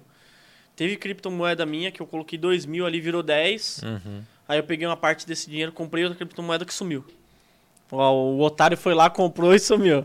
Um Gamecoin. Isso daí até, até eu falei pro pessoal no canal. Então eu acho que é aquilo. Eu acho que é sim o futuro, né? As criptomoedas. E deixa eu parar para pensar assim, o que, que, mais eu invisto? É, é bem complicado, assim, parar para pensar agora, às vezes a gente não, não consegue, né? Então, basicamente, é, você tipo tem assim, o imó né, imóveis, sua carteira na bolsa. Carteira na bolsa. Pô, a gente não um, falou de investimento tem, internacional. Não, e também tem um, tem um estúdio, pô. Ah, pô, é verdade, o, o estúdio. estúdio. lá, pô. Ah, mas aí não é uma renda passiva, né? Aí já virou um, é, um trabalho. É, é um negócio, é, né? É um negócio, é um mas business. também acaba sendo, né? Acaba sendo um, um negócio até bom lá. Que o, o TubaCast você grava num estúdio próprio. É, eu gravo né? no, estúdio, no, no, no, estúdio próprio e eu acabo fazendo algumas locações lá. Então acaba sendo uma fonte de renda também. E te diluiu o custo de Diminui o custo, in, porque investir. tudo é caro, né? Imagina. Se você, sei lá, uma, uma sala daquela minha mesmo lá no, no, no estúdio TubaCast, gente, é uma sala que eu acho que tem esse tamanho aqui, deve ter uns 40 metros quadrados lá, 37 metros quadrados, eu pago 3 mil reais. Então acaba sendo caro, né? Mas também compensa pela estrutura, o local, né? Então, então tudo acaba compensando. E eu acabo locando, acaba diminuindo muito esse custo e acaba pagando a operação e, e bem mais ainda, acaba ganhando dinheiro.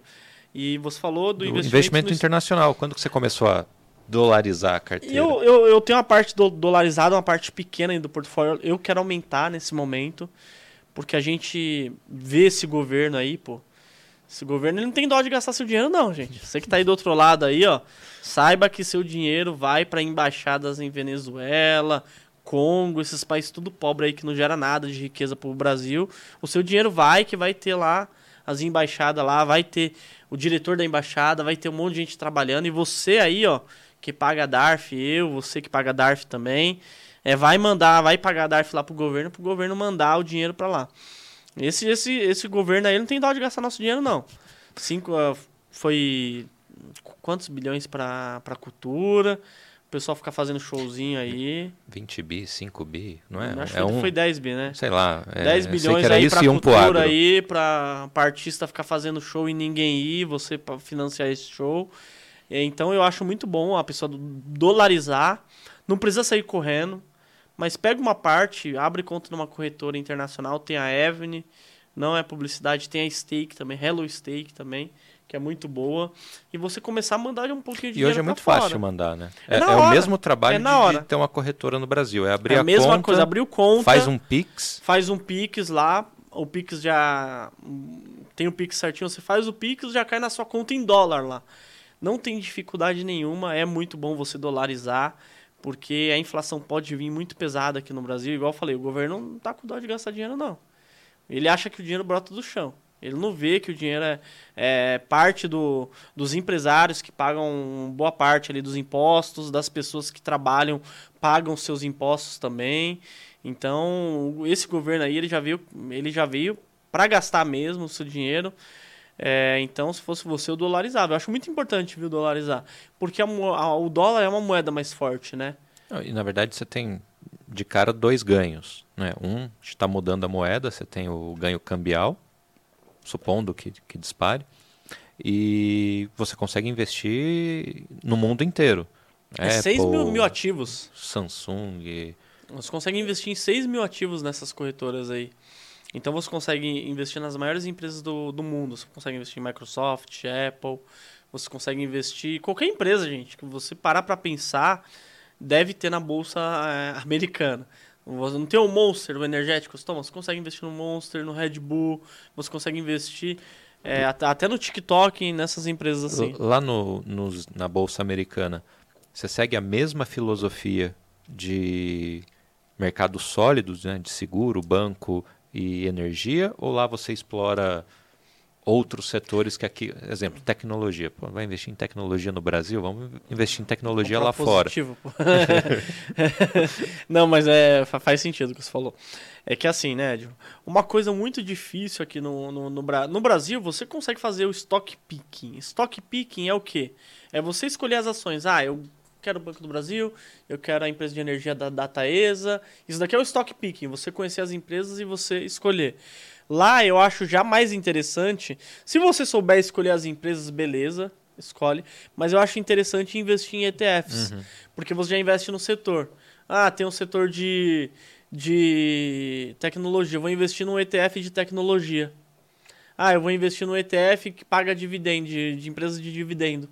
Então acaba sendo mais fácil né, e menos trabalhoso para o investidor.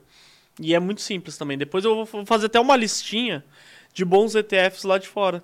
Legal, boa. Que é legal, que eu posso compartilhar lá no Instagram. Não, já vira, vira um post pro canal. É, é legal, porque aí você consegue já investir. Ah, exemplo, né? Ah, vou investir no ETF de tecnologia. Vai ter Apple, vai ter Microsoft, vai ter é, Facebook, vai ter Netflix, vai ter todas essas empresas de tecnologia. E, e, é bem mais fácil, né? Porque aqui não, aqui você pode escolher. Aqui você tem, você fala, pô, bom, eu, eu não uso o aplicativo de tal banco que é uma porcaria, então você não vai investir. Uhum. Né? Eu vou investir em tal empresa que é mais lucrativa. Você sabe que eu pelo menos gosto de fazer isso. Hum. Tem gente que abre o, o, balanço e ah, a empresa é boa, a empresa é ruim. Cara, eu gosto de ser cliente, de usar a empresa. Então tem muita empresa que eu deixei de investir pelo que eu via da empresa. E aí é um exemplo para puxar até a próxima pergunta. Na verdade não era a próxima, mas eu vou puxar para essa. Saiu o caso das americanas agora, né? Que explodiu, da, da fraude contábil e tal. Cara, eu nunca investi em americana, mas você vai falar assim, você leu o balanço e... Não, não estou nem falando disso. Eu não, eu não, sei se dava lucro, se não dava. Lembra um meme que saiu que era assim? Ah, eu gosto da atmosfera das lojas americanas. Faz 20 anos que parece que vai falir e está lá em pé. É verdade, você entrava na loja. É calcinha, é, é coisa no chão, é, é, é ar-condicionado quebrado, é 10 caixas e um funcionando. E fazia assim, faz 20 anos que está assim e não, e não fale. CD, né? Eles vendem CD ainda. Ah, sei lá o que, que Vende tem lá. CD, tem uns então, livros assim, velho eu, eu, achava um negócio meio estranho. Então, esse tipo de empresa eu já, já não invisto. Né? Mas não porque eu olhei o balanço, porque vi alguma coisa. Não, eu olhei a operação, olhei o dia a dia, eu fui cliente. Sabe o que eu, que eu costumo fazer? Eu costumo olhar o setor da empresa. Varejo é um setor de fácil de ganhar dinheiro? Não, Não é um setor. é um, um setor que tem margem muito apertada. Então esse setor eu já fico de longe. Por quê? Porque realmente é o setor que é mais difícil ganhar dinheiro. Eu prefiro investir em uma empresa elétrica que tem contratos de 30 anos ou colocar dinheiro numa varejista que tem margem de. Para vocês terem uma noção, a margem da Americanas, de 100 reais que, você, que a Americanas investe, ela conseguia ganhar 15 centavos. Nossa Senhora. Que margem é essa? Uhum. Então você já começa por aí. Então não compensa eu investir em empresas, setores que são ruins de ganhar dinheiro. Eu dou outro exemplo aqui de um setor aéreo. Por que eu vou investir no setor aéreo? Que ele é muito concorrido, ele é um setor muito complicado porque as peças são dolarizadas, a, a, cada companhia ele paga por hora parado o avião, tem muita. Depende muito de commodity, que, que não é. Que, que, não, que são fatores externos, não são fatores internos da empresa, então eu prefiro ficar de fora de uma empresa dessa. Não faz sentido. Eu, como investidor, eu não consigo investir numa empresa dessa daí, que vai me dar muita dor de cabeça. Entendeu? Então, por isso eu não investia em Americanas, não invisto em Magazine Luiza. Ah, Magazine Luiza pode dobrar. Tudo bem, meu. Eu tô com Você os meus investimentos tranquilo ali. É, pode dobrar, pode multiplicar. Meu, não fica indo pela cabeça dos outros. Você não é piolho. E, e eu, e eu comecei a, a minha estratégia assim. Ah, não entendo muito. Pô, tá muito complicado, não vou investir. E, e o caso da Americanas em específico, não tinha como um investidor é, pegar esse erro. Porque eles estavam enganando todo mundo. Uhum. É uma uhum. fraude, né? Sim, sim. É uma fraude. Eles enganavam até a consultoria, que a, a PwC, que fazia lá. Então é, é um case que vai ficar para a história. Vai aparecer daqui a pouco no Netflix vai aparecer. Vai ser estudado, vai nas, ser universidades. estudado nas universidades, vai ter livro contando a história. É um case muito grande, né? 40 bi aí, um rombo gigantesco. Foi pro chão, né? O nome do, do, do, dos sócios de referência, porque eles estavam no conselho, eles têm que ser responsabilizados, sim. Eu acho muito complicado. Mas o acionista comum, cara que tinha lá o seu dinheiro na Americanas e vê o seu dinheiro sumir, é, é uma perda de valor muito grande para o cara. Por isso que é sempre bom você diversificar. Poderia ter acontecido em qualquer empresa dessa que eu falei, uhum. de energia. Pode, porque má índole está em todo lugar. Não, não, não, é, né, não, não é do setor. A má índole é das pessoas. Então as pessoas elas foram lesionadas por pessoas mau caráter uhum. que fizeram tudo isso daí, né? Então a gente tem que também deixar bem claro que poderia ter acontecido em qualquer empresa, em qualquer banco desses daqui eu falei. Em qualquer banco pode ter acontecido isso daí e a gente ter, ter, Só ter, vai descobrir a hora que a é fraude vier à tona. Por isso a importância de diversificar. A, diversificar os seus investimentos, não deixar os ovos no mesmo na mesma no mesmo cesto, né? É que fazendo esse tipo de investimento, né, sem trabalhar alavancado, etc. E tal, é, o pior cenário que você tem é perder tudo. Né? Botei mil, a empresa quebrou, tal, perdi os mil. É o pior cenário. Agora você tem mil, mas 30 ativos, os outros 20 podem ter virado 2 mil. Então aquele mil que você perdeu. Hum, é, tranquilo. Não, O importante é você ter tranquilidade de ter uma, uma carteira é, diversificada e que te dê segurança o, o importante do, do investimento é te trazer segurança e não preocupação. Você tem que botar a cabeça no travesseiro e dormir. Exatamente, né? Igual uma empresa que eu investi recentemente caiu, sei lá, drasticamente, que 80% foi a Oi. Uhum. A Oi eu comprei ali uma posição pequena. Uma pequ... ó, ó para você ver a importância de você de você estar tá bem diversificado. Eu um dia no, no, no vídeo falei que comprei a Oi, tô com 3% da minha posição em Oi, de 2 a 3% da minha posição de Oi. Um cara comentou assim: "Ah, parei de ver o vídeo quando você falou que tinha 2 a 3% de Oi. Então você não investe na empresa". Eu falei: "Meu, 2 ou 3% de 100 reais é uma coisa. 2 ou 3% de uma carteira já é uma, uhum. uma posição que se me quebrar não faz mal, mas se eu ganhar eu posso ter um, ter um upside, né? Uma, uma pimentinha, a gente pode se dizer é, assim. Esse 2 virou 10. É, e eu, eu, eu, eu tomei na cabeça, que aí foi, foi ao contrário, mas beleza, foi aprendizado ali. E eu acreditava mesmo que a empresa ali, por tudo que a empresa estava fazendo, que ela ia se valorizar bastante. Beleza, perdi. Mas esses 2, 3% não me quebrou. Não me desanimou com a bolsa, falar, ah, não, nunca mais invisto na bolsa. Mas o problema é aquele pessoal que investe, que é tudo ou nada, né? A maioria das pessoas é All tudo ou nada. Né? E geralmente esse pessoal que é tudo ou nada é nada. Porque a pessoa, não, é tudo ou nada. Então geralmente é nada. Você pode ter certeza que a pessoa não vai fazer nada ali. Ô Luan, para quem quer começar, você falou que assistia muito YouTube. Sim. Você tem algum livro que você recomenda? Algum curso que você recomenda? Sim. Uau. Livro, tem dois livros muito interessantes que eu sempre falo deles que são livros fininhos, você vai ler rápido. O primeiro, Pai Rico, Pai Pobre. Isso é clássico, eu li na, na escola. Eu não lembro na mais escola? a história, mas eu li na escola, tipo, com Nossa. 15 anos. É pra você ver, a escola é legal, já, já boa, dando, dando esse tipo de, de, material. Boa. Nem lembro da história hoje em dia, mas eu lembro na época, a, a sabe, a, a reação de falar, caramba, olha como faz sentido esse tipo de coisa, né? É, e esse livro aí, ele, ele tem, um, tem uma coisa no livro que que é impressionante. Ele mostra para você a diferença de você construir ao longo da vida passivos e ativos. Passivos é tudo que vai te tirar dinheiro. Um carro é um passivo, ele vai te tirar dinheiro.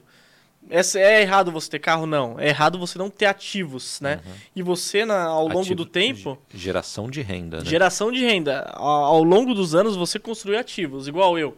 Eu gastei um dinheirão com aquelas kitnet lá. Mas aquilo ali, se eu morrer amanhã, vai ficar para minha filha vai ficar para minha esposa, É um ativo, não é uma coisa que eu, que eu construí e eu deixei um passivo para ela. Uhum. Né? Então, você comprar uma ação que vai te render ali lucros, ela é um ativo. Você comprar um fundo de investimento imobiliário é um ativo.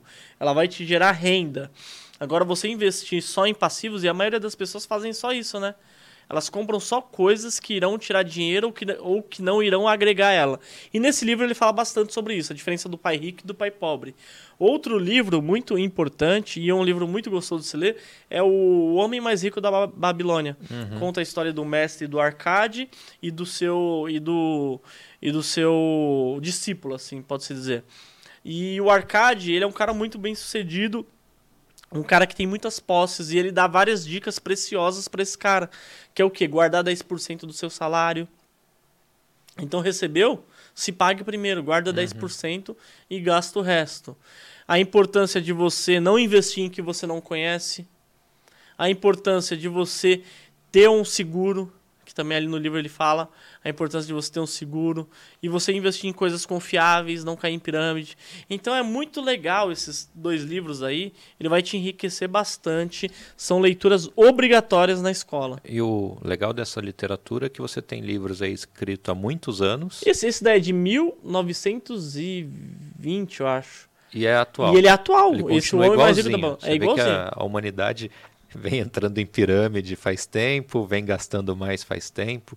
É, e é bacana. E, e, e, curso, você indica algum? Algum que você fez, mesmo que online, presencial? Para quem o... quer começar, de repente, a, a investir, tá, tá com medo, acha ainda que é um cassino, que vai perder dinheiro. Ah, até saiu ah, é o episódio aqui, o meu curso já vai estar disponível é já, já. Ah, pô, então tô fazendo do, aí. Conta do curso. Não, é só, é só, procurar Luan Onoff lá e, e, já, já vai sair o curso aí também. É um curso simples também, não vai, um, vai ser um curso muito caro. E vai ser um curso para você aprender a investir na prática ali. Ah, Luan, ó, vai, ter, vai ter planilha para você ver onde você está errando, vai ter os principais. É, conceitos, né? O que é um ativo, o que é uma ação, uhum. o que é um fundo imobiliário, como você diversificar sua carteira, como você comprar na prática também. Eu passo algumas corretoras ali e você já vai se tornar um investidor ali, já vai ter uma direção muito boa, muito muito clara, né? Porque não adianta ter um curso de 100 horas e as coisas não ser objetivas, né? Hoje é, o mundo é muito rápido, mas mesmo assim ainda tem bastante hora o curso, porque também não, não, não tem como cortar coisas que são complexas, né? É, tem, tem coisa que tem precisa que ser dada, precisa é. ser falado, né? Por mais que ah, quero um curso é. rápido, é. Não, simples, às vezes eu quero falar, eu falo, meu, eu quero fazer um curso, quero fazer bem rápido aqui, mas não dá. Ainda a pessoa tem que ter, pô, o que que é, para quem você está emprestando dinheiro, né? Uma, uma coisa que eu passo bastante lá no curso. Primeiro, você vai investir, para quem você está investindo? Para onde você está mandando dinheiro? Uhum. Bom, tesouro direto, eu sei que eu estou emprestando dinheiro para o governo. CDB, eu estou emprestando dinheiro para algum banco. Calma aí, mas qual banco? Qual a taxa? Então eu, eu deixo bem claro isso daí para a pessoa, ela sempre questionar, né? Sempre é, ter uma objeção. Para quem eu estou emprestando? Porque renda fixa é muito, muito legal a gente falar disso daí. Ah, renda fixa é segura. Eu vou, eu vou te dar o um exemplo agora que a gente acabou de falar. Quem comprou debentures, renda fi, dentro da renda fixa, você pode investir em debentures. Debentures é praticamente você emprestar, pegar o seu dinheiro e emprestar o dinheiro para a pessoa. Teve pessoas que pegou o dinheiro dela e comprou uma debenture do, da Americanas. Uhum. Qual que é o risco? A falência da empresa. O que aconteceu? Recuperação judicial. A empresa não vai pagar ah, os juros das debentures. Ou seja, você emprestou dinheiro no investimento de renda fixa, que muitas vezes te falam que é seguro, mas não te contam o risco, e você vai ficar sem receber esse dinheiro. E a probabilidade de você não ter mais esse dinheiro é muito grande. Uhum. Então, ou seja, né? Por isso que você fazendo um curso, você já tendo uma base boa, você vai fazer essas perguntas. E também o mais importante de tudo é a pessoa é, entender o, o, o, valor do dinheiro ao longo do tempo e também o, o, valor das coisas, né? Meu, conhecimento nunca é mais, ó. Eu, eu comecei no YouTube, eu fiz curso de YouTube, eu fiz curso de Instagram, eu fiz curso de TikTok, paguei caro nesses cursos, gente, paguei, paguei uma bala nesses cursos, mas são coisas que me agregaram muito são coisas que, que, que me deram norte ali. Que acabam, que acabam te dando norte. Então, é, é sempre bom você estudar, né? Tipo, eu não, eu não falo pra pessoa fazer ah, um pós-graduação, MBA e tudo. Mas você fazer cursos livres vão, vão, vão é, mão na roda para você. Eu vejo um monte de coisa que eu quero aprender rápido, às vezes eu pego algum curso. On... Na verdade, a maioria das vezes eu abro o YouTube, que é de graça e tem muito material bom. Você vai filtrando ali. mesmo? Mas, cara, você entra às vezes num, num curso online rapidinho, te passa um negócio e fala, pô, é assim, tá legal. Era a dúvida que eu tinha, era o que eu queria sanar. Né? Não precisei é, me formar em design para fazer uma arte para o meu É, podcast. Canva, é. É, não, não precisei fazer um MBA em economia para conseguir investir na bolsa. Então você consegue ter bastante. E, e hoje em dia você Informação, consegue né? ter bastante ferramentas, né? Eu não sei você se você fez no Canvas ou não. Esse foi no Canva. É, aí você, aí você contrata o Canvas Pro ali. Meu, você tem uma gama de coisas pronta. É absurdo, né? Aí você olha e fala, meu, hoje em dia tem várias ferramentas aí pra te ajudar muito, meu. Não, dá para se virar sozinho, cara. Eu cara, manjo zero de programação, design. Cara, saiu tudo. A gente tem que começar o podcast, né? Com orçamento limitado, reduzido. Não, Não, dá pra mas é, tudo que, você, tudo que você for começar, né? Tenta começar da maneira grátis. Mas se você tiver um dinheirinho sobrando, você fazer uma mentoria ou alguma coisa é muito enriquecedor. Te ajuda demais, né? Luan, vou te pedir um negócio aqui. Vai ser uma tradição do, do podcast. Todo convidado que vier vai ter que assinar a Ô, rolha, louco. Né? Botar o nome, a data. E aí eu vou Ah, deixar aqui no. Fechou, cadê a caneta aqui? Peraí, deixa eu pegar a caneta aqui. Caneta aí, ó. Peraí. Aham. Bodega só. Ó, aqui, Caneta. a caneta. Vamos, vamos assinar aqui.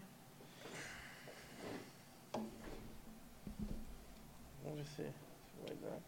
E aí você vai colocar a primeira rolha no, no, Ô, no vasinho, que a gente tem que encher. Ó, a meta do Tanino Cast é encher esse vaso com as rolhas dos vinhos que os convidados vão tomar comigo. Deixa eu fazer aqui. Assinando, que tá difícil aqui essa. É difícil escrever É, na rolha. é eu fui fazer o difícil. teste antes para escolher a Difícil pra caneta. caramba. Aí eu né? falei, pô, é difícil pra caramba. Hoje, Ainda, ainda bem que não sei. Ah, bota de hoje mesmo, 31 de janeiro. Esse episódio vai pro ar no dia 2 de fevereiro. Por 31, enquanto é, é gravado, né? Depois a gente vai fazer o ao vivo, ao vivo. É um gravado sem cortes, tá? Tudo que rolou aqui vai na íntegra pro ar. Mas isso que é bom, né, meu? Ah, não, aqui não tem conversa. Falou, vai pro ar. 31 do... Não, igual tem, igual, igual tem convidado. Ó, eu já gosto de fazer. ó. Deixa eu colocar aqui, aí, ó. Aí, ó, a primeira, primeira rolha do Tanino Cast. Ô, pra, prazerzaço tá esse, esse, esse vaso aqui vai ficar cheio de dedo. Todo dia eu vou ter É. que passar um paninho nele aqui. Deixa eu deixar aqui a caneta. Muito legal isso daí. Luan, cara, muito obrigado por ter vindo. Ó, tamo junto aí. Valeu. Precisar de qualquer coisa, pode contar Não, com a gente. a gente vai. É um bate-papo muito, muito legal, interessante e enriquecedor, né? Espero que você que tenha, tá aí do outro lado tenha gostado. E a gente tem um tempo limitado, né? A gente, sei lá, uma hora e meia de programa. Cara, se a gente quisesse ficar 10 horas aqui, Acaba era só destrinchar a primeira pergunta, que você vai Verdade. nas nuances e tal. E você Tem- entrevista tem que muito ser um- bem, parabéns. Oh, aí, obrigado. Isso é- é- essa é a primeira. Eu acho que vai ficar É. top no, no centésimo. Não, mas, né? meu, então, já- mas já foi entrevista o primeiro, bem. já, já rolou. Pegou os ganchos bem legais ali. Boa, boa. Cara, e a parte mais difícil é montar um roteiro, né, cara? É. Porque quando a gente tá com- tomando um vinho e conversando, É mais é tranquilo, né? natural. Mas, pô, aqui a gente tem que pelo menos garantir que vai sair todos os assuntos. Luan, muito obrigado, cara. Ô, o primeiro junto, né? passou, passou muito rápido, Passa foi muito voando, né? legal. E vida longa ao TubaCast e ao do Tanino Tubacast, Cast. Tanino Cast aí. Valeu, Tamo cara, junto, saúde, galera. Galera, um abraço pra todos vocês, viu? É, próximo convidado é o chefe Fábio Benedetti. né? Ele vai estar no nosso Tanino Cast número 2. Então, cada episódio um assunto diferente. Hoje a gente falou de investimento, falou de eh, rede social. Então a gente vai falar um pouquinho de gastronomia no próximo. Então tem muita gente legal para passar por aqui. Muito obrigado e até o próximo. Tamo Valeu. junto, galera.